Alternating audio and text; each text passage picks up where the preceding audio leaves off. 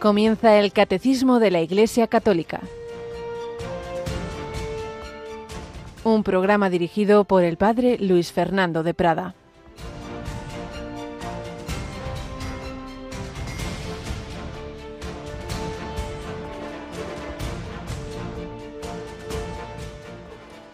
En verdad os digo que no hay nadie que haya dejado casa o hermanos o hermanas o madre o padre o hijos o tierras por mí y por el Evangelio, que no reciba ahora en este tiempo cien veces más casas y hermanos y hermanas y madres e hijos y tierras con persecuciones y en la edad futura vida eterna. Muchos primeros serán últimos y muchos últimos primeros. Alabado sean Jesús, María y José. Muy buenos días, muy querida familia de Radio María. Cuando San Pedro le dice a Jesús, oye, que le hemos dejado todo y te hemos seguido, ahí un poquito pasando cuentas, Jesús le dice, mira muchacho, que no nadie me va a ganar a mí en generosidad. Todo el que hace algo y ofrece algo y deja algo por mí, por Jesucristo, por el Evangelio, no te preocupes que va a recibir, bueno, por supuesto, el mayor regalo, una herencia, una herencia eterna, la vida eterna. Ya solo con eso, todo lo demás comparado con ello es ridículo. Pero es que además en esta misma vida el ciento por uno, con persecuciones. El ciento por uno. Es decir, vamos a recibir, y así lo comprobamos cuando nos fiamos del Señor, pues muchos regalos que no son normalmente de, claro, de los de este mundo, de tipo material y tal, no, pero son mucho más importantes, son alegrías, son verdaderas amistades, son experiencias preciosas. El Señor no se deja vencer en generosidad con persecuciones, sobre todo en estos tiempos tan anticristianos, pues claro, el que siga al Señor siempre habrá quien se ría de él, quien le ataque y en algunos, en muchos países incluso la persecución violenta. Pero el Señor da paz, alegría, fortaleza, el ciento por uno. Y eso mismo también estamos experimentando todo este mes en tantas personas que nos comparten su testimonio de cómo Radio María les ayuda, cómo les da esa paz, esa alegría, esa esperanza y cómo también mucha gente buena ha hecho el esfuerzo de donativos, de en situaciones económicas difíciles y muchos nos han contado ese ciento por uno. Justo di lo poco que me quedaba y a los pocos días me llaman y me ofrecen un trabajo. Al poco tiempo me, me llega este regalo, me llega esta devolución de Hacienda, me llega este premio de la lotería. Realmente muy bonito. Bueno, pues nos acompaña Javi Pérez. Buenos días, Javi. Buenos días, padre. Y nos quedan dos días del mes de mayo, del mes de María y por tanto también de la campaña de mayo. Los dos últimos días, las dos últimas etapas de esta gran carrera que comenzábamos a primeros de mayo, que tuvo esas jornadas, digamos, de alta montaña que fueron la maratón, pero que culminan también en este último trigo, como decía ayer Monseñor Munilla, Ayer día María, Madre de Santa María, Madre de la Iglesia, hoy San Fernando, que prácticamente acabó la reconquista, ya solo quedaba Granada. Y mañana la visitación. Y queríamos mañana, último día, últimos programas especiales. Queríamos, igual que el 13 de mayo le ofrecimos a la Virgen todos esos proyectos de la maratón cumplidos, pues mañana acabar esta campaña pues habiendo ofrecido también todo el esfuerzo posible para todas las posibilidades que vayan surgiendo en estos próximos meses de frecuencias, y todo lo que hace falta, para extender Radio María. Nos quedan dos días. Tenemos algunos mensajes que no da tiempo a leer estos días, ¿verdad? De personas que han, que han colaborado en la campaña. Si nos quieres leer alguno de ellos, pues nos animarán a todos. Tenemos un par de ellos, la verdad. Sí. Dice, uno de ellos dice, buenos días, soy Eva y acabo de donar por primera vez 100 euros. Descubrí no hace mucho tiempo Radio María por casualidad, cambiando de dial en el coche y desde entonces no he dejado de escucharla, en el coche, en casa y desde la aplicación del móvil. Siempre que puedo la escucho y la verdad hace muchísima compañía y nos acerca a Dios. ¿Qué más se puede pedir? Que Dios y la Virgen nos bendiga y os guarde siempre. Gracias.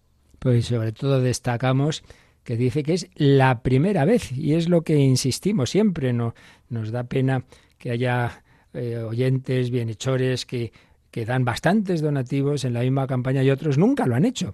Y por eso nos gustaría que se repartiera entre todos, que nadie de los que ven el bien que hace de María dejaran de aportar ese granito de arena, que pueden ser no solo los 100 que dice aquí, Eva, puede ser un euro, pueden ser céntimos, lo importante es el gesto. Yo también, yo también quiero poner mi granito de arena. También nos escribía Juana, ¿verdad? Nos lo cuenta Olga, que cogió el teléfono, lo tienes ahí también, ¿no? Sí, Dice, quiero dar un donativo de 50 euros y colaborar para la extensión de Radio María a todos los rincones de España, incluido mi pueblo, Villalpando, de la provincia de Zamora, que no se escucha ahí Radio María, pero le voy a decir lo que me pasó estando pasando unos días allí, porque yo habitualmente vivo en Madrid. Un día me levanté muy angustiada por una pesadilla que había tenido. Quise poner la radio para distraerme y sorprendentemente sintonicé Radio María toda la mañana hasta mediodía, que ya dejó de oírse. Le puedo decir que me tranquilizó mucho y ojalá se pueda sintonizar eh, otra vez, sin ninguna interrupción. Bueno, aquí esto lo aprovechamos para explicar, lo hemos hecho muchas veces, pero siempre hay que insistir en ello, que el que se oiga Radio María, el que pongamos Radio María no depende de nosotros, depende de que haya una autorización o bien se conceda una licencia en un concurso, o bien alguien la vende y lo permite la autonomía. Está todo absolutamente legislado en este país, no se puede ni respirar. Por eso no es simplemente a ver si se la ponen aquí, ¿no? No depende de nosotros. Ahora, eso sí, una vez que surge la oportunidad, bien por el concurso, como nos ocurrió hace unos meses en un concurso de Castilla y León, ahora tenemos que poner 27, 27 de esos de esas instalaciones y eso, claro, necesita su dinero. Bien porque alguien nos la vende y eso necesita todavía mucho más dinero. Una vez que ya hay esa posibilidad, pues ahí sí, ahí es donde ya depende de nosotros, de vosotros, de estas campañas. Y leemos un último, correo un poquito más largo, pero a ver qué nos cuenta Alicia desde Málaga. Tenemos Alicia desde Málaga, dice mi nombre es Alicia, les escribo desde esta ciudad. Colaboro con ustedes mensualmente con una cuota de 25 euros. Acabo de hacer una aportación para Radio María España de 200 euros. También he podido colaborar con 100 euros para el proyecto de Líbano y otros 100 para Fátima. Escribo esto no para que me agradezcan mi generosidad, porque es poca, sino para animar a todos los oyentes a que aporten aquello que puedan, aunque les parezca muy poco. Como decía la Madre Teresa de Calcuta, una gota de agua no es nada, pero ¿qué sería el océano sin esa gota de agua?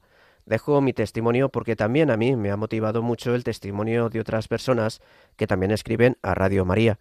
Espero que yo pueda ser también motor para que otros se animen a poner su granito de arena. Para mí Radio María es una bendición.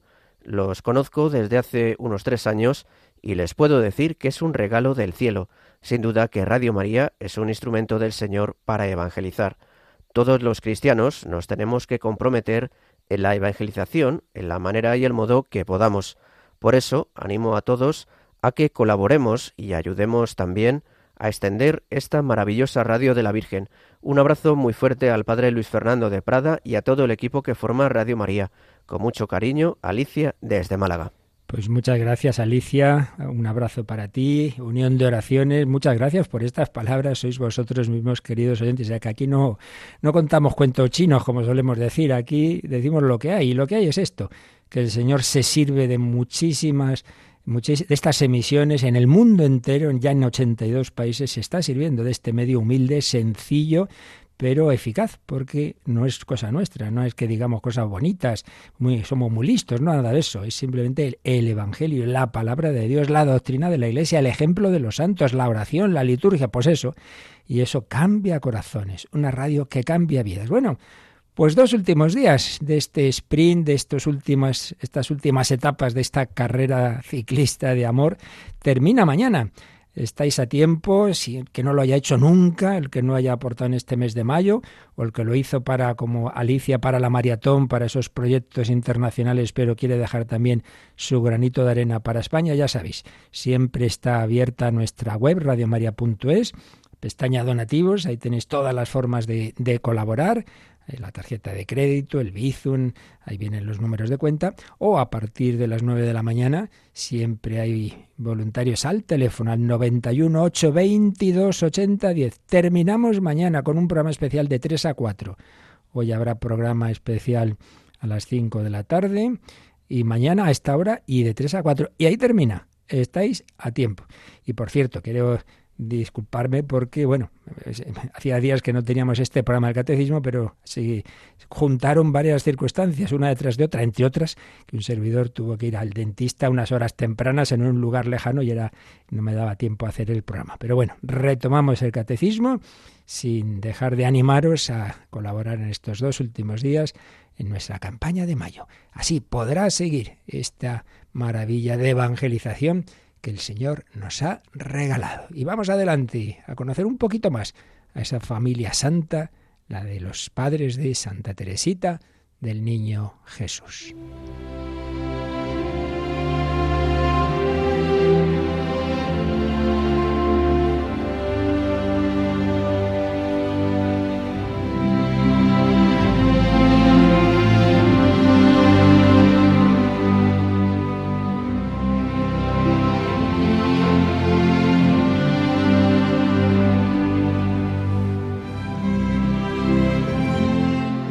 Historia de una familia, una escuela de santidad. Estábamos recogiendo pinceladas de la vida de esta familia, tal como la contó en una obra clásica el padre Esteban José Piat. Habíamos hablado de la vida de oración, de la vida apostólica. Recogemos hoy algunos aspectos de la vida de caridad que se vivía en esa familia. Mirad cómo se aman, por supuesto, entre ellos, entre los padres y las cinco niñas que habían sobrevivido después de la muerte de cuatro niños pequeños llevada con heroica esperanza, pero también la caridad hacia afuera. El señor Martín realmente era un hombre extraordinario, todo dulzura, benevolencia, no juzgaba nunca a nadie, siempre hablaba de los demás en sentido positivo, a veces se encontraba unos peleándose, unos malandrines y, con riesgo se metía en medio para, para separarlos, aunque tuvieran cuchillos y todo.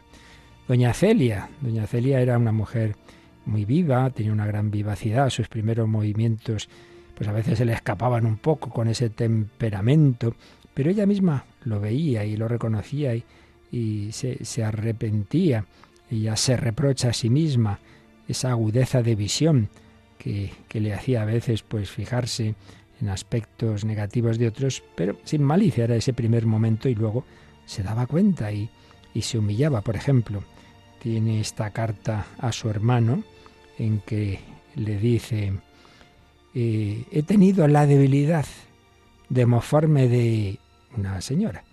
Tengo un remordimiento infinito por ello. No sé por qué, pero no siento simpatía por ella. Y aquí esto nos sirve para aprender una cosa. El Señor nos pide amar, no nos pide que todo el mundo se nos sea simpático. Pues no, eso ya no depende de nosotros. Eso ya es, muchas veces son aspectos caracterológicos, el sentimiento, ese primer, pronto esa primera impresión, la propia hija, Santa Teresita, decía que en el convento se había una religiosa que no le era simpática, pero justo esa la que trataba con más cariño, porque la veía sobrenaturalmente. Pero bueno, lo digo porque hay personas que se arman lío Dicen, ay, es que siento envidia, es que sí. Bueno, sientes, bueno, pero tú consientes. No, no, no, yo no quiero eso. Bueno, pues entonces no te preocupes.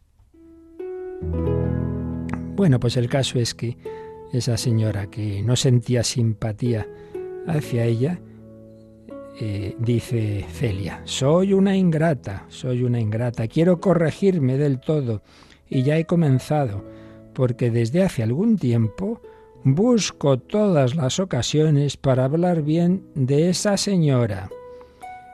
No es difícil, pues se trata de una persona excelente, de más virtud que cuantos se ríen de ella, comenzando por mí. Toma, mira tú, qué estupenda reacción. Se da cuenta de que, como le caía mal, había hecho juicios de ella y cómo lo repara, hablando bien de ella. ¿Qué os parece? Buen consejo. Cuando alguien que además a lo mejor has hecho alguna crítica, pues ahora dedícate a decir siempre cosas buenas. Algo tendrá, ¿no? Y luego, pues cuando los dos, matrimonio, pues encontraban problemas con alguien, como un vecino, un vecino de estos que siempre suele haber en todas las comunidades, alguno que, que chincha mucho, como solemos decir. Bueno, pues había, ellos tenían un chalecito, digámoslo así, una, una cosa muy sencillita, y había un vecino que cavó, hizo cavar una fosa demasiado junto al muro medianero, medianero que cerraba eh, lo que era el, territorio, digamos, o, la parte de la casa de los Martín. Se le advirtió el peligro. Nada, ni caso. Se irrita este buen señor. Se condescendió por el bien de paz. Y se veía venir lo que iba a ocurrir y ocurrió. Se cayó ese muro. Y entonces el vecino echa pestes y delata a los señores Martín a la justicia para obtener el cobro de la mitad de los daños. Era tan patente la mala fe que hasta el juez se indignó. Dice, pero, pero, pero, pero encima, usted que ha hecho lo que tenía que hacer, no tenía que hacer. Entonces, bueno, un, lío. Y podían haberle, haberle mandado a, a, a freír espárragos y, sin embargo, perdieron la calma estos queridos esposos. Veamos cómo cuenta doña Celia, la madre, en una carta. Yo no me preocupo mucho. Tenemos que aceptar las contradicciones con paciencia, pues hay que sufrir en la tierra. Si esto logra abreviarnos un tanto el purgatorio, bendeciremos a fulanito en el otro mundo por habernos hecho sufrir una parte en esta vida. Pero más prefiero que sea Él quien nos hace sufrir estos perjuicios que si nosotros hubiésemos de reconvenirnos de haber hecho la cuarta parte que él. Pues ya veis, un vecino que ha hecho lo que no tenía que hacer, que encima los denuncia, y estos en vez de, de reaccionar, pues que podían haberle casi hasta llevado a la cárcel, pues lo que hacen es decir, mira, estos sufrimientos nos vienen bien para adelantar el purgatorio. Eso es visión de fe. Ya podemos imaginar si esto era con gente incordiosa, pues cómo trataban, dice el padre Piat, a los deudores apurados. Más de una vez hubieron de ofrecer ayuda con oportunos préstamos a comerciantes expuestos a cerrar. Así, así hacían en esos dos negocios que, que tenían los encajes esas labores de punto de alta calidad que dirigía doña Celia y aquella joyería y relojería que tenía o había tenido, parte ya había cerrado don Luis. Y no digamos su caridad con los mendigos, con los pordioseros. Esto lo cuenta Teresita en la historia de un alma. Hay que dar limosna para ir al cielo, cuenta Teresa. Repetía gustosamente mamá. Y Celina decía, a la par de mi padre, ella tenía gran caridad con los pobres, cualesquiera que fuesen sus miserias, sin dolerle nunca, sin poner límites a su generosidad. Con frecuencia había en casa mendigos, a quienes ella daba albergue y regalaba ropas. No era simplemente dar un dinerito, sino esa atención. Luisa, la fiel sirvienta, en el proceso de canonización, señaló que la señora la enviaba muchas veces a casa de los pobres con un cocido, botellas de vino, monedas, y nadie más que las dos lo sabíamos. ¡Qué maravilla! La caridad. Pues pedimos a estos esposos, a estas hijas, a esta familia santa, que nos ayuden a todos a santificarnos. No hace falta estar en un convento, todos en tu casa, que siempre hay esos problemas dentro y fuera. Ahí tienes un camino maravilloso de santificación. Todos llamados a amar, amar a Dios, amar al prójimo, ejercer la caridad, con quien nos cae bien y con quien nos cae mal, con ese vecino pesado y con ese pobre que llama a nuestras puertas o que nos encontramos en, en, la vida y que necesita una sonrisa, una atención, un préstamo, una ayuda. Así pedimos al Señor ir creciendo en caridad.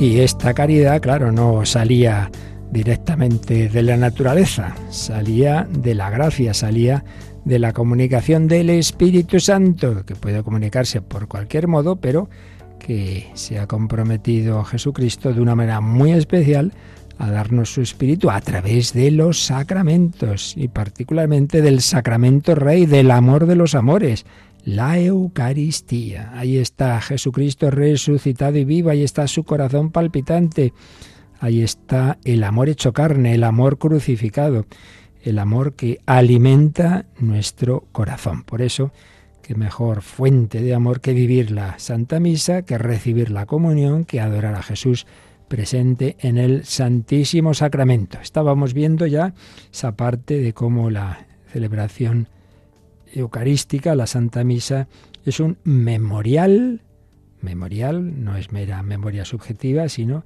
Dios hace presente, memorial, sacrificial, no es simplemente un recuerdo, ni es simplemente que Jesús se hace presente, se hace presente Jesús y su sacrificio, y su sacrificio. Habíamos ido viendo es la explicación que nos hace el catecismo desde el 1362 al 1366. En ese último número que vimos, eh, leíamos como el concilio de Trento, frente a las ideas protestantes, había enseñado que la Eucaristía, la Santa Misa, es un sacrificio porque representa el sacrificio de la cruz, porque es su memorial y aplica su fruto. Da estas estos tres matices el, catecismo, el 1366. La Eucaristía es un sacrificio porque representa, y entre paréntesis pone, representa no en el sentido de una representación teatral, no, no, no, no. Representa, entre paréntesis dice, igual a hace presente, hace presente de nuevo. No es que representamos lo que ocurrió, sino que el Señor mismo hace presente de nuevo el sacrificio de la cruz. El cómo es lo que intentaremos ver ahora enseguida es sacrificio porque representa, hace presente de nuevo el sacrificio de la cruz, porque es su memorial, esa memoria de Dios en que todo está presente y como que nos hace presente ahora lo que ocurrió entonces y aplica su fruto, claro. Tú no estabas, ni tú ni yo estábamos ahí en el Calvario, pero podemos ir hoy a misa y al ir a misa recibimos ahora el fruto de lo que Jesús hizo por cada uno de nosotros en la cruz. Por eso San Pablo podrá decir, él que no había conocido a Jesús en su vida terrena, sin embargo podrá decir, Cristo me amó y se entregó a la muerte por mí, porque había recibido la luz de que ese Jesús había ofrecido la vida por cada hombre, por tanto también por él, que, que estaba tan, tan lejos y que sería perseguidor pero Cristo murió por mí, Cristo ha muerto por cada uno. Y entonces ahora que yo vivo la Eucaristía, recibo el fruto de lo que hizo Él por mí, cuando yo no existía o yo ni me enteraba o yo era un perseguidor. Sí, se reciben esos frutos. Bien, esto es lo que nos decía el 1366, luego venía un párrafo del, del Concilio de Trento, pero vamos a intentar profundizar un poquito dentro del misterio en ello con el siguiente número. El siguiente número donde retomamos esta explicación que es el 1367. Vamos con el Javi. El sacrificio de Cristo y el sacrificio de la Eucaristía son, pues, un único sacrificio. La víctima es una y la misma, el mismo el que se ofrece ahora por el ministerio de los sacerdotes, el que se ofreció a sí mismo en la cruz, y sólo es diferente el modo de ofrecer. Y puesto que en este divino sacrificio que se realiza en la misa se contiene e inmola incruentamente el mismo Cristo que en el altar de la cruz se ofreció a sí mismo una vez de modo cruento, este sacrificio es verdaderamente propiciatorio. Bueno, pues aquí tenemos el núcleo, el núcleo de, de la exposición de por qué la Iglesia cree que en la Santa Misa tenemos un sacrificio el sacrificio de Cristo, el sacrificio de la cruz, un sacrificio expiatorio. Y esto hubo que precisarlo, como ha pasado tantas veces en la historia de la Iglesia, cuando, porque esto era algo que, de, que ya vimos textos que vamos, que estaba presente, bueno, en primer lugar en el propio Nuevo Testamento, las mismas palabras de, de Jesús, de la institución de la Eucaristía, tienen ese matiz sacrificial, por supuesto en San Pablo, pero luego veíamos textos, textos de, eh, de, los santos padres de las primeras celebraciones, de San Justino, de San Ireneo, en fin, que la cosa viene de, muy atrás. Esto era una posesión, digamos, pacífica, pacífica. Pero eh, cuando se niega algo es cuando pues muchas veces hay que profundizar en, en, esas verdades y explicarlas de una manera más explícita. Y eso es lo que hizo el Concilio de Trento. ¿Por qué? Bueno, pues porque lo habían negado que la Eucaristía fuera un sacrificio, lo había negado Lutero, lo habían negado, negado esos primeros protestantes. Y entonces el concilio tiene que hacer ese esfuerzo de exposición y de explicación de por qué es un sacrificio. La verdad es que esa negación que hacían los protestantes, pues bueno, tenía, tenía sus, digamos, sus motivos. Entonces, bueno, vino bien, como dice el propio San Pablo en algún lugar de sus cartas, dice, conviene que haya herejías, ¿no? Porque así es cuando realmente eh, Dios permite siempre el mal para sacar un mayor bien. Indudablemente aquí se hizo, sí, se hizo más luz al tener que, explicar esto. Y por ello vamos a recordar, que ya lo dijimos un poco, pero hay que retomarlo, cuáles eran los motivos, los motivos eh, principales de que ponían los protestantes, Lutero en primer lugar y Calvino eh, de, también, para negar que la misa fuera un sacrificio. Por un lado, porque, bueno, en primer lugar, como un motivo indirecto, es que negaban que en el, en el cristianismo haya sacerdocio propiamente dicho. Hay pastores, pastores que anuncian el Evangelio, pero el sacerdote, el sacerdocio, el que había en el Antiguo Testamento, ante todo es el que ofrece sacrificios. Dice, no, no, Jesucristo no instituyó sacerdotes, no hay un sacerdocio ministerial, el único sacerdote es Cristo, el único. Entonces, la única participación en ese sacerdocio es el sacerdocio común de los fieles, es el sacerdocio bautismal. Los ministros que aparecen en el Nuevo Testamento serían para estos, pues simplemente eso, el pastor protestante, que es un delegado de la comunidad, ante todo para predicar. Y, en segundo lugar, en, en la carta a los hebreos, ese único sacerdote que es Jesucristo, realiza un único sacrificio, un sacrificio perfecto, que es el de la cruz. La cruz aparece como un sacrificio único realizado una sola vez.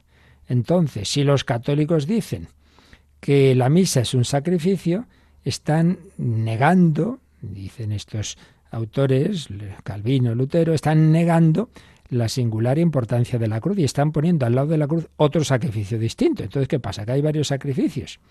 Además, también en, una obra Lutero rechazará la misa porque él siempre decía que el hombre no puede hacer nada, nada en el nivel sobrenatural, por tanto la misa sería algo que el hombre ofrece a Dios. No, no, el hombre no se puede justificar por sus obras. Pero bueno, este sería un motivo añadido. Pero los principales motivos son, uno, no hay, eh, no hay sacerdotes en, en el sentido propiamente dicho, sino solo pastores que predican, y dos, no hay más sacrificio que el de la cruz. Por tanto, no puede haber otro sacrificio en la misa. Bueno, con estos planteamientos es donde podemos entender mejor pues la explicación que hace el Concilio de Trento.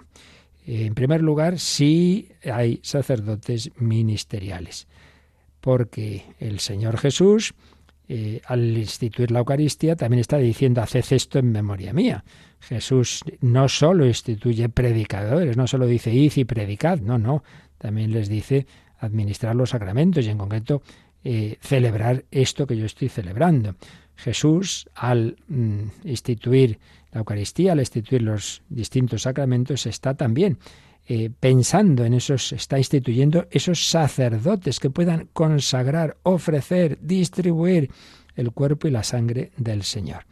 Entonces el Concilio de Trento explica que el ministerio es sacerdocio en la Iglesia porque es para ofrecer un sacrificio. Hay una teología sacerdotal. Y yendo ya al tema principal, que es cómo puede ser que la misa sea un sacrificio, es el único sacrificio es el de la cruz. Dice, claro, en efecto, es así. Si no estamos diciendo que sea otro sacrificio distinto, lo que estamos diciendo es que en la misa se representa, esto que veíamos en el número anterior, se hace presente de nuevo el sacrificio de la cruz. Ni siquiera es que se repita, no, sino que, porque el, sacrificio de Cristo es único e irrepetible. estamos de acuerdo con ustedes, señores protestantes, estamos de acuerdo que es único e irrepetible. Pero en lo que no estamos de acuerdo es en que no se pueda hacer presente de nuevo. se puede hacer presente. Jesús lo ha dicho, haced esto en conmemoración mía. Entonces, ni es sacrificio distinto de la cruz, ni propiamente es repetición, sino que el sacrificio único e irrepetible se hace presente de nuevo. Papa San Pablo VI, en el famoso credo del pueblo de Dios, la solemne profesión de fe, decía, nosotros creemos que la misa es realmente el sacrificio del Calvario que se hace sacramentalmente presente en nuestros altares.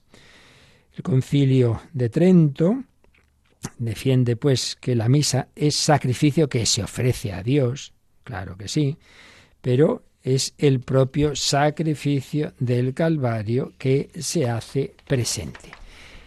Este es el, punto de la fe, el punto de la fe. Siempre lo hemos dicho en muchos temas, ¿eh? Siempre hay que distinguir lo que, lo que realmente creemos, porque está revelado por Dios, porque está en esa enseñanza, en esa tradición de la Iglesia. Recordemos también muchas veces se olvida. Hay quien se cree que solo creemos lo que está explícito en la Biblia. No, Señor. Nosotros, Jesús primero funda la iglesia y la iglesia empieza a anunciar, a celebrar y a predicar y luego poco a poco se va formando el Nuevo Testamento. Por tanto, no solo es la Biblia el cauce de, transmisión de la revelación de Dios, sino la vida, la tradición de la Iglesia.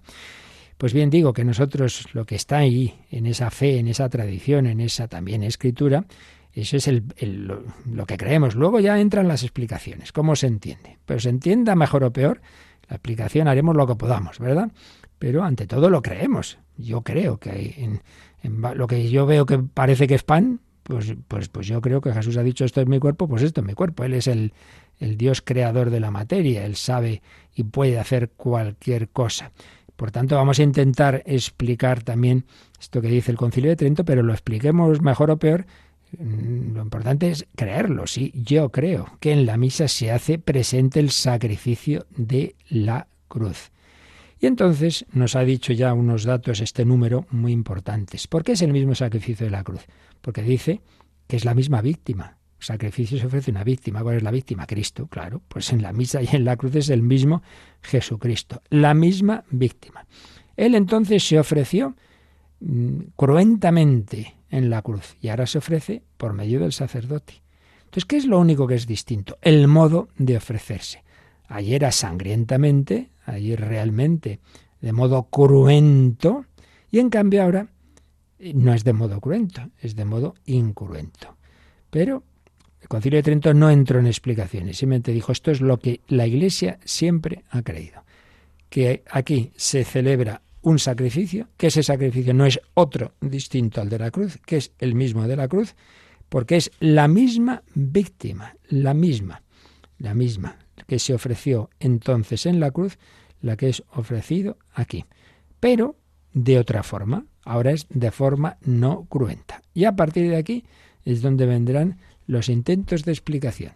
Pero nosotros lo que creemos y afirmamos, que así lo ha creído, repito y afirmado, no la Iglesia a partir del siglo XVI, no, no, entonces se precisó lo que se creía desde siempre, es que el único sacerdote es Cristo, se hace presente a través de los sacerdotes que participan, que participamos de su ministerio, ofreciendo la misma víctima que es Él, en el mismo sacrificio y únicamente que ahora se hace presente de nuevo de modo incruento. Luego intentamos ver cómo podemos explicar esto, pero de momento nos quedamos dando gracias a Jesús que se ofrece por cada uno de nosotros renueva ese ofrecimiento que tenía pensando ya en cada uno en el sacrificio del Calvario, ahora de manera incruenta sobre el altar.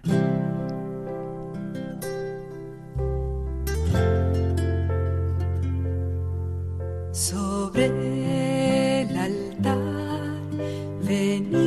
venimos a ofrecer el vino y pan que se transformará en el cuerpo y sangre de nuestro Señor que se ofrece al Padre por nuestra redención.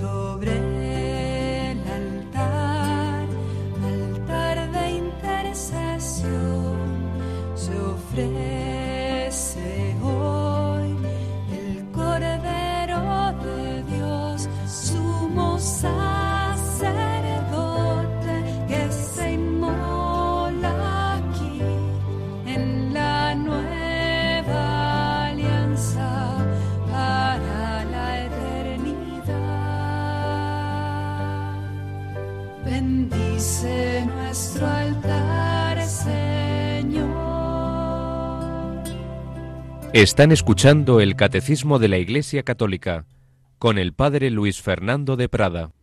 Estamos comentando este número 1367 que expone que el sacrificio de la Eucaristía es el mismo y único sacrificio de la cruz, con la misma víctima, pero ofrecido de manera distinta, de manera incruenta, por un sacerdote, no solo un pastor que predica. Por eso, antes de seguir, vamos a leer el número que nos sugiere al margen, un número marginal que sugiere el catecismo que leamos, que es de más adelante, es cuando nos exponga el sacramento del sacerdocio, pero que viene bien porque hayamos dicho que una de las objeciones protestantes era decir que no, que en, la Iglesia propiamente no hay sacerdotes, porque el único sacerdote es Cristo. Pues volvemos a lo mismo, el único sacrificio es el de la cruz y el único sacerdote es Cristo, pero eso no quiere decir que ese sacrificio no se pueda hacer presente y que ese sacerdocio no se pueda hacer presente a través de los que hemos sido incorporados a ese sacerdocio de Cristo. Por eso leemos el número 1545. El sacrificio redentor de Cristo es único, realizado una vez por todas, y por esto se hace presente en el sacrificio eucarístico de la Iglesia. Lo mismo acontece con el único sacerdocio de Cristo. Se hace presente por el sacerdocio ministerial sin que con ello se quebrante la unicidad del sacerdocio de Cristo. Y por eso sólo Cristo es el verdadero sacerdote. Los demás son ministros suyos. Aquí hay un concepto filosófico teológico clave, ¿eh? que es lo que les faltaba, un concepto clave que faltaba a los protestantes y claro que esto eh, cambia todo. Y es el de participación. Participación es un concepto filosófico, pero que claro se aplica a la teología. Participación quiere decir que un determinado ser puede participar, participar de lo que en su fuente está en un grado muy superior, pero que se le da a participar a él. En primer lugar, el ser. ¿Quién es el ser? El que es. Bueno, el, que es por esencia es Dios. Dios es, Dios es. Pero eso no quiere decir que no pueda haber seres que Dios ha creado. Entonces los seres creados participamos del ser de Dios. Esa participación no hace que de por sí seamos, no sé, como otro ser, como en el sentido de que aumentemos eh, la calidad del ser. No, no, no, claro que no. Participamos en un grado pequeñito, pero participamos. Entonces, ¿por qué el ser no puede crear otros seres? Pues claro que puede. Que evidentemente esos seres no somos nunca seres por esencia, que podíamos no existir, somos seres contingentes en un grado pequeñito, ya digámoslo así en plan coloquial, sí, sí, todo lo que quieras, pero, pero Dios da a participar su ser. Pues igual que da a participar su ser, da a participar su sacerdocio, da a participar el sacrificio, da, claro. Entonces, no es que yo haga, digamos, sea más sacerdote que Cristo, de ninguna manera, solo participo, solo hago presente al sacerdote. Por eso esa expresión solía decirse el sacerdote o otro Cristo. Y quien dice, bueno, más que otro, digamos ipse Christus. En vez de alter Christus, ipse Christus. Es decir, el mismo Cristo. El mismo Cristo. Claro, pero esto no, no, no, solo Cristo. Así, ah, solo Cristo. O sea, a ti no te ha llegado la fe por medio de nadie. O sea, no ha habido nadie que te ha transmitido la fe, no ha habido nadie que te ha bautizado. Ah, sí, sí, ah. Entonces el mismo Cristo se sirve hoy de mediaciones, se sirve de sacerdotes, que no es que hagan otra cosa distinta o sean distintos a Cristo, simplemente Cristo se hace presente a través de, a través de. Por eso nosotros actuamos in persona Christi. Yo no digo esto es mi cuerpo como si fuera mi cuerpo, sino que actúo en persona de Cristo. Es el cuerpo de Cristo, sí, pero lo digo yo. Entonces Cristo ha querido dar a participar su sacerdocio. Este es un concepto clave, repito, porque el Señor no se guarda ni su ser, ni su acción, ni nada, nos lo da como pues toda persona buena da lo que tiene, lo da a participar, unos padres da a participar pues todo lo que pueden a sus hijos, pues cómo no lo va a hacer Dios. Este es, este es un concepto clave. Por tanto, el único sacerdocio de Cristo se da a participar, el Señor ha querido que lo participáramos en un sentido del sacerdocio en cuanto a ofrecimiento de la vida, eso todos los cristianos lo participamos por el bautismo. Pero en el sentido ministerial de tener esa capacidad de esos gestos de Cristo a través de los cuales se comunica la gracia sea en el perdón de los pecados, sea haciendo presente el cuerpo de Cristo, etcétera, eso pues en el sacerdocio ministerial. Bien, eso vaya por delante. Pero dicho esto, vamos a intentar, bueno, ya se nos va el tiempo, pero seguiremos, esto es un tema súper importante, que nos quede, que nos quede claro. Vamos a intentar exponer un poquito más eh, este, esto, esto que dice el concilio de Trento que es el mismo sacrificio, el único sacrificio, porque la víctima es una y la misma. El mismo que se ofrece ahora por el ministerio de los sacerdotes, el que se ofreció a sí mismo en la cruz, y solo es diferente el modo de ofrecer.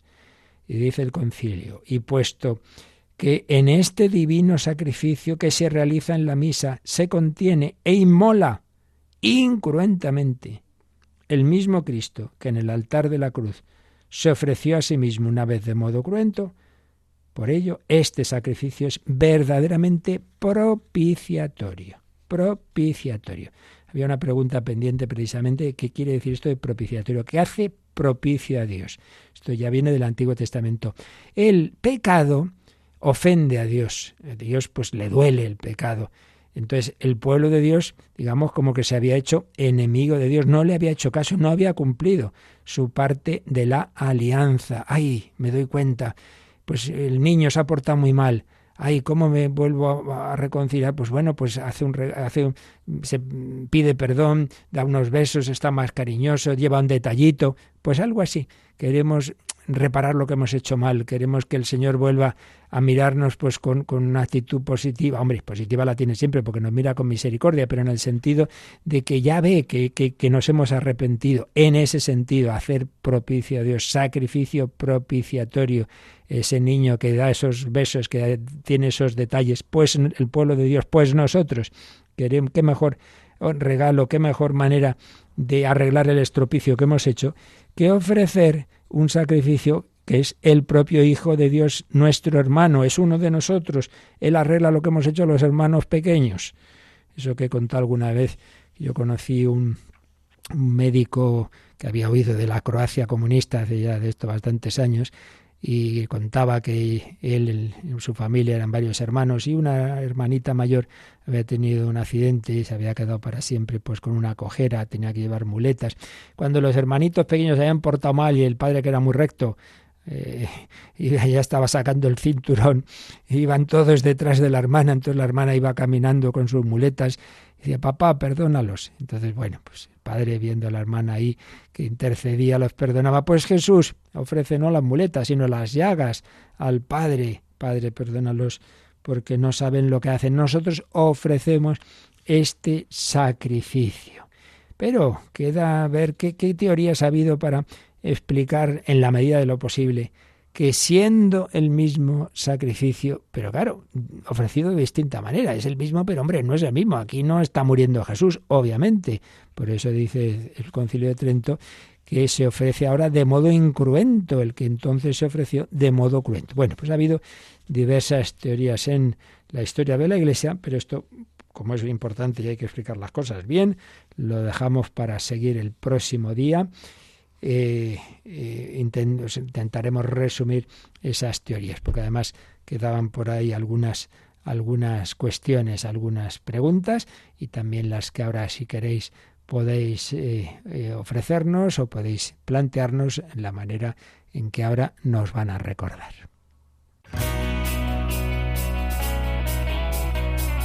Participa en el programa con tus preguntas y dudas Llama al 91005 9419. 91005 9419. Puedes escribir un mail a catecismo arroba o escribirnos un mensaje al teléfono de WhatsApp 668 594 383 668 594 383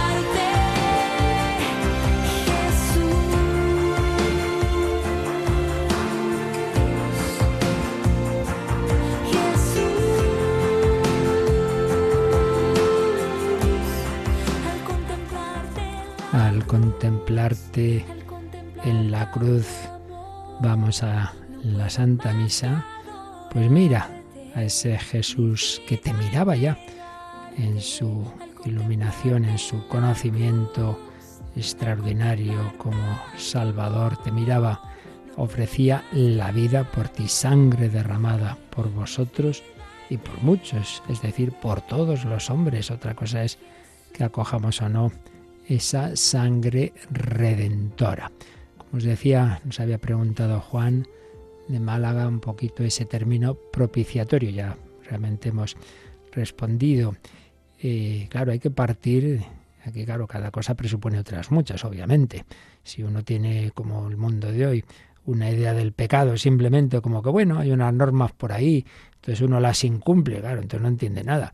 No, es que no es eso, el pecado es ofensa personal a Dios. Ay, si yo no quiero ofenderle, ya, pero es como un hijo que implícitamente ofende porque dice, bueno, yo no hago caso, ¿por qué?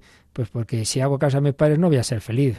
Estoy como diciendo que lo que mis padres me mandan, pues es para fastidiarme. No buscan mi bien, no buscan mi felicidad. Y yo me voy por otros caminos, el hijo pródigo, padre, yo no estoy a gusto en casa, y por eso me voy fuera. No es que lo diga así, pero claro, implícitamente está diciendo eso, yo para ser feliz tengo que irme. Entonces eso duele, evidentemente, duele al Padre. Le ofendemos a Dios. Hay ofensas explícitas también, ¿eh? que es el odio a Dios, la blasfemia, ciencia y conciencia, etcétera. Pero en todo pecado hay una ofensa implícita, porque es en el fondo eso, no creer, no fiarme de que Dios me quiere, de que busca mi bien y felicidad. Bueno, pues frente a esa ofensa que le duele al Señor, luego yo me doy cuenta. Entonces, yo quiero reparar, pero yo cómo voy a reparar si la ofensa al Dios infinito pues tiene una, una entidad, en cierto modo podemos decir también infinita. ¿Cómo arreglamos esto? Pues, pues a ver, o bien hay una amnistía general y Dios no ha, no ha querido ese camino, que a fin de cuentas es un camino, pues digamos, como humillante. No, Dios ha preferido que nosotros mismos arreglemos lo que hemos hecho mal, pero no tenemos capacidad. Entonces, ah, el camino es que uno de nosotros, sus actos van a tener un valor infinito porque uno de nosotros, siendo hombre, en realidad su yo, su sujeto último, su persona es persona divina, es persona divina. Y ese es el misterio de la redención. Hay un sí que compensa todos nuestros noes. Entonces el Padre, claro, ¿cómo no va a mirarnos con amor a través de su Hijo. Padre, perdónalos, yo he reparado. Si el pecado es que por un gusto, por un placer o por evitarme no sé qué sufrimiento yo ofendo a Dios, por el contrario, la vida humana de Cristo y sobre todo la culminación en la pasión es que a pesar de tanto sufrimiento yo doy un sí al Padre, yo con mi vida humana vivida en amor y obediencia al Padre y en amor al Padre y a los hombres, esa vida, ese sí repara todos los noes. Nos hace propicios, es decir, Dios nos mira con, con, esa actitud de perdón porque, porque ya ha, esta humanidad ha pedido perdón. Luego, repito, hace falta que cada uno personalmente ratifique, sí, sí, yo también. Por eso, claro, uno lo ratifica con los sacramentos, con el bautismo, con la confesión, etcétera. Pero por ahí va la cosa. Entonces, ese sacrificio de Cristo en la cruz ahora se hace presente en la misa. ¿Qué mejor manera que pedir y que arrepentirme y que pedir perdón? Sí, me arrepiento en el sacramento de la confesión, ahí recibo ese perdón, pero esa capacidad de perdonar, en último término, viene del sacrificio de Cristo. Por eso recordad que el texto, que precisamente salía el domingo pasado de Pentecostés, que el texto clave donde vemos digamos, uno de los fundamentos escriturísticos del, del sacramento de la penitencia o confesión es cuando Jesús muestra las llagas y les dice, recibid el Espíritu Santo a los apóstoles, recibid el Espíritu Santo. A quienes perdonéis los pecados les quedan perdonados. ¿Por qué se nos pueden perdonar los pecados? Porque Cristo ha sufrido en esa pasión, porque Él mismo ha sufrido la culpa, Él ha sufrido el el mal, pero no ha respondido al mal con el mal, ha roto la espiral del pecado con el perdón. Y el que ha perdonado da a la Iglesia la capacidad de perdonar. Todo eso viene de sus llagas. Por tanto, el sacrificio redentor, sacrificio de Cristo en la cruz, es la fuente del perdón y la misericordia. Y eso se hace presente en la Santa Misa. Por eso nos hace propicio a Dios ese sacrificio. Luego, una fiel seguidora de otro programa de un servidor, El hombre de Dios, Benita Casas, preguntaba yo una cosa y le decía, no, no, esto pregúntalo en el catecismo y es lo que hace. Entonces dice que le, bueno, que le sorprendía un poco que en el Antiguo Testamento Dios da a Moisés instrucciones para la construcción del arca de la alianza, objetos de oro, etcétera. En cambio, cuando Jesús siempre está con los pobres, como que ve mucho contraste. Bueno, en primer lugar, evidentemente, en, en este como en tantos otros temas, hay una, hay una pedagogía de Dios, una pedagogía del Señor que, que, va partiendo de lo que hay, de, un pueblo, pues bueno, de una humanidad que está muy mal y las cosas no se pueden decir de golpe todas, hay una progresión y claro, va a mayor perfección, es lo mismo cuando recordáis lo del divorcio, ah, pues Moisés permitió el divorcio y Jesús dice, bueno, por la dureza de vuestro corazón, pero al principio no fue así, claro, Dios permite muchas cosas como tenemos que tantas veces que hacer con alguien que viene muy mal, no, no puedes de repente ya plantearle todo, ¿no? Las cosas van lentamente. Eso por un lado. Ahora, también digo, hombre, no exageremos este tema, esta contraposición, porque, porque el propio eh, Jesús, que sí, lleva una vida pobre y habla de los pobres, sí, pero tampoco tuvo problema en cenar y comer en casa de los ricos, de ir a casa de Zaqueo. Y cuando Zaqueo se arrepiente, se convierte, dice, daré la mitad de mis bienes a los pobres. Pero eso no, no da todo. O sea, Jesús no pide a todos esa pobreza extrema y no está en contra, ni mucho menos, así lo vemos en la vida de los santos. Por ejemplo, el santo cura de Ars, que vivía, vamos, más pobre que una rata, que el pobre comía de, de una caza de, de, un cazuelo, perdón, de, de, patatas que se le ponían ya malas en una semana, siempre estaba con lo mismo, y sin embargo en los temas de la iglesia, en los objetos litúrgicos, en eso no lo escatimaba.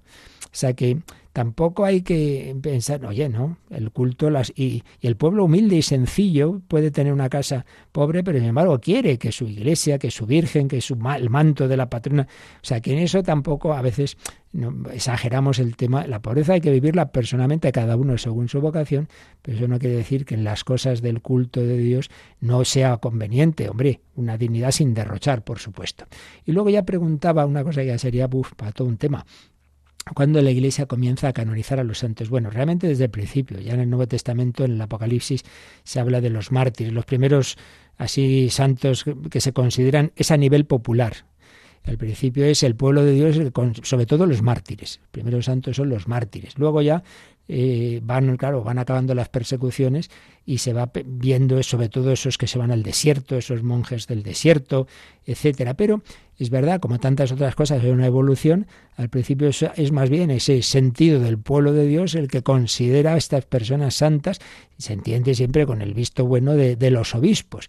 Luego ya los obispos van tomando más parte. Dice, bueno, a ver, aquí esto no puede ser mero así, mera democracia, no, hombre, hay que, hay que irlo examinando. Y claro, eh, son tiempos en que no hay las comunicaciones que hay hoy día, ni mucho menos. Entonces, bueno, más o menos cada diócesis pues va teniendo sus santos. Bueno, cuando llevan creciendo las comunicaciones se va centralizando más las cosas en, en la Santa Sede. Y poco a poco, pues son los papas los que dicen, bueno, pues muy bien, santos de cada diócesis, pero para que los estemos seguros de, algo para toda la Iglesia Católica, esto tiene que revisarse aquí. Y bien, eso es lo que ya a partir del siglo XVI-XVII ya se establecen procesos ya detallados, bueno, yo diría son archi ultra detallados. Pues una parte un primer proceso normalmente en las diócesis, pero eso luego se tiene que ir a Roma, bueno, un montón de, de, trámites, no es nada fácil, hay una mayor, muchísima mayor seguridad y luego encima se pide a Dios la confirmación a través de uno o dos milagros eh, que confirmen ese proceso que se ha hecho antes. En fin, es un largo proceso, pero realmente, ya digo, la respuesta es que desde el principio, a un nivel popular, pues se ve personas que han sido especialmente fieles, sobre todo, repito, empezando por los mártires más detalles, ya digo, esto sería ya un programa de una hora, cosa que aquí no podemos. Bueno, pues seguiremos y os recuerdo dos últimos días de la campaña de mayo, ya enseguida tenemos al teléfono al 91 822 8010 a nuestros voluntarios, porque son las dos últimas etapas. Estás a tiempo todavía de dejar ese granito de arena para esta última fase, la fase nacional de esta campaña para que Radio María pueda seguir extendiéndose. Eh, desde ya, ahí a ese teléfono, puedes llamar o a través de nuestra web radiomaria.es. Y mañana, último día. La campaña termina mañana a las 4 de la tarde. Pues de ti depende el decírselo a todos, el rezar y el que pueda colaborar también con ese donativo, pues el Señor se lo, sin duda se lo recompensará. La bendición de Dios Todopoderoso, Padre, Hijo y Espíritu Santo, descienda sobre vosotros. Alabado sea Jesucristo.